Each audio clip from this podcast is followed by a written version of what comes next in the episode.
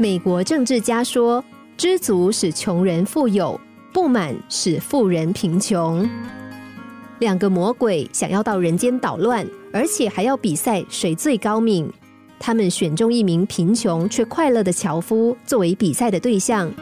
第一个魔鬼偷光了樵夫仅存的一点点钱，心想这下子樵夫的日子一定过不下去了。不料樵夫发现钱都不见之后，只是对妻子说：“真是奇怪啊，我们家都已经这么穷了，居然还遭小偷呢。”他的妻子则笑着说：“我猜一定是比我们更穷的人偷的吧。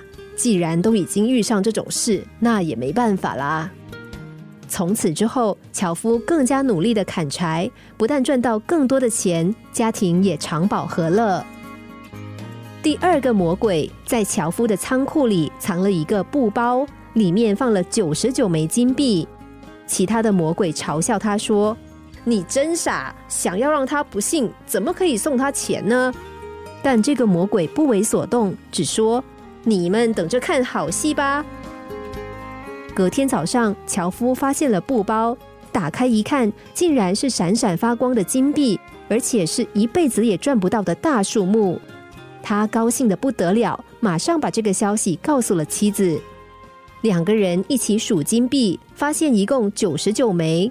妻子觉得奇怪，为什么不是整数呢？照理说应该有一百枚金币比较合理吧。樵夫猜测，可能是移动布包的时候有一枚金币不小心掉了，便到处去寻找，但一无所获，心里非常沮丧。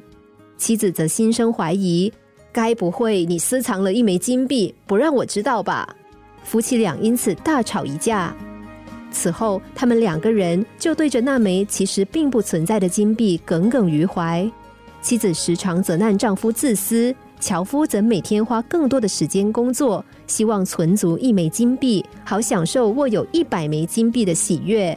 因为过度劳累，回家之后自然心情不好，一天到晚和妻子吵架。他们有了钱，却失去了幸福。第二个魔鬼达成了诡计。曾经有一名教育专家说：“如果孩子已经考了九十九分，我们就不应该鼓励他追求一百分。理由是，花百分之百的努力，可能因此得到九十九分，但想要再获得那最后一分，却需要花上百分之两百的努力。但其实那一分意义并不大，不如省下这些时间，让孩子享受生活，探索世界。我们何尝不是如此呢？”总是觉得薪水勉强过得去，要是能够多赚一点，那就太好了。认为住的房子还不错，但如果稍微大一点就更棒了。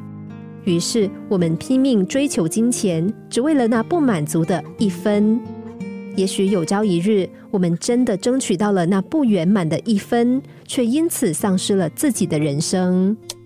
心灵小故事。星期一至五晚上九点四十分首播，十一点四十分重播。重温 Podcast，上网 U F M 一零零三 t S G。